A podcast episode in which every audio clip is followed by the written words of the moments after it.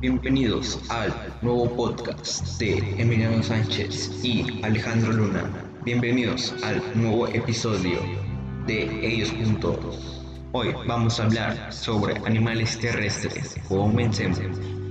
Ahora vamos con Alejandro Luna, quienes van a decir qué es o qué son los animales terrestres. En la biología se habla de animales terrestres para referirse a aquellos animales que hacen la vida preferente o enteramente sobre la Tierra, es decir, en la superficie continental del planeta. A diferencia de los animales acuáticos que habitan mayormente en el agua, los animales terrestres se encuentran física y orgánicamente adaptados a la vida lejos del agua. En los inicios del planeta la vida comenzó en el agua y se extendió a la superficie terrestre hace unos 500 millones de años aproximadamente. Con las primeras plantas vasculares abandonaron el agua, las primeras formas animales le siguieron alrededor de 70 millones de años después, constituyendo en su mayoría tropos y vertebrados óseos. Actualmente los animales terrestres constituyen un porcentaje importante de la vida en la Tierra. Biomas en donde se encuentran los animales terrestres. Los biomas terrestres incluyen praderas, bosques, desiertos y tundras. tundras. Hay dos tipos principales de tundra. Eh, puede ser la tundra ártica o la alpina. Los biomas terrestres se encuentran entre los círculos árticos y antárticos, los que no tienen como muchas plantas o animales. Bien, los animales terrestres son muy diversos entre sí. Comparten ciertos rasgos de mínima adaptación al ámbito terrestre, a pesar de que dicha adaptación pueda darse mediante mecanismos y órganos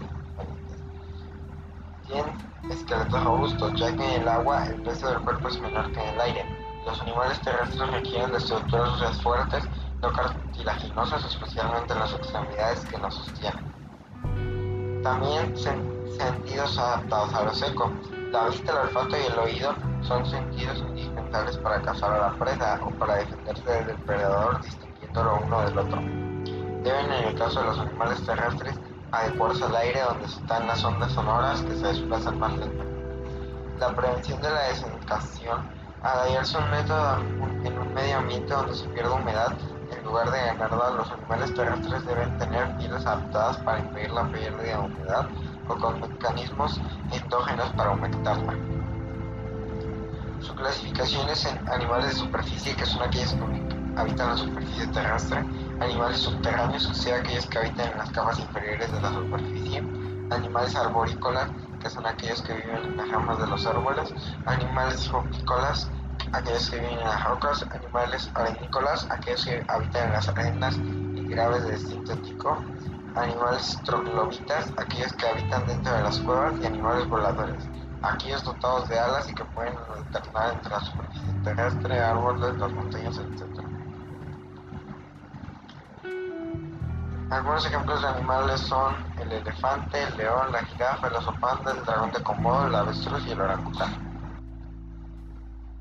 Ahora, ¿qué comen los animales terrestres?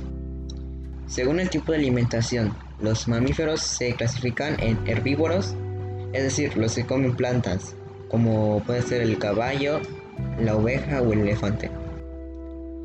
También están los carnívoros, que comen carne de animal, como los leones, lobos y los osos. Y omnívoros, son los que se nutren tanto de carne animal como de vegetales. Los insectos son animales invertebrados, es decir, carecen de columna vertebral, por el contrario tienen un exoesqueleto que recubre su cuerpo, su fisionomía está compuesta por el mayor de los casos, por dos antenas, alas y tres pares de patas. Existen más de un millón de especies registradas y dice que 30 millones de especies tienen registradas. Como pasa con las aves, no son animales estrictamente aéreos. Estos animales tienen capacidad super para adaptarse a cualquier clase de hábitat. Son capaces de detectar peligro y de esconderse rápidamente gracias a sus antenas, que son su órgano más importante, ya que con ellas huelen, tocan y oyen en cualquier situación.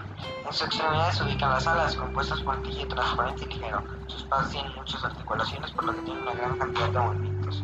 La boca de estos animales aéreos son, muy complejas, su aparato les permite masticar, triturar y robar alimentos duros. Bueno, eso fue todo por hoy. Espero que les haya gustado nuestro primer podcast sobre los animales terrestres. Este es mi primer podcast con mi compañero Alejandro Luna. y espero que les haya gustado. No olviden seguirnos para más podcasts como estos. Síguenos y nuevo podcast cada miércoles a las 8 pm. Los quiero. Adiós. Bye.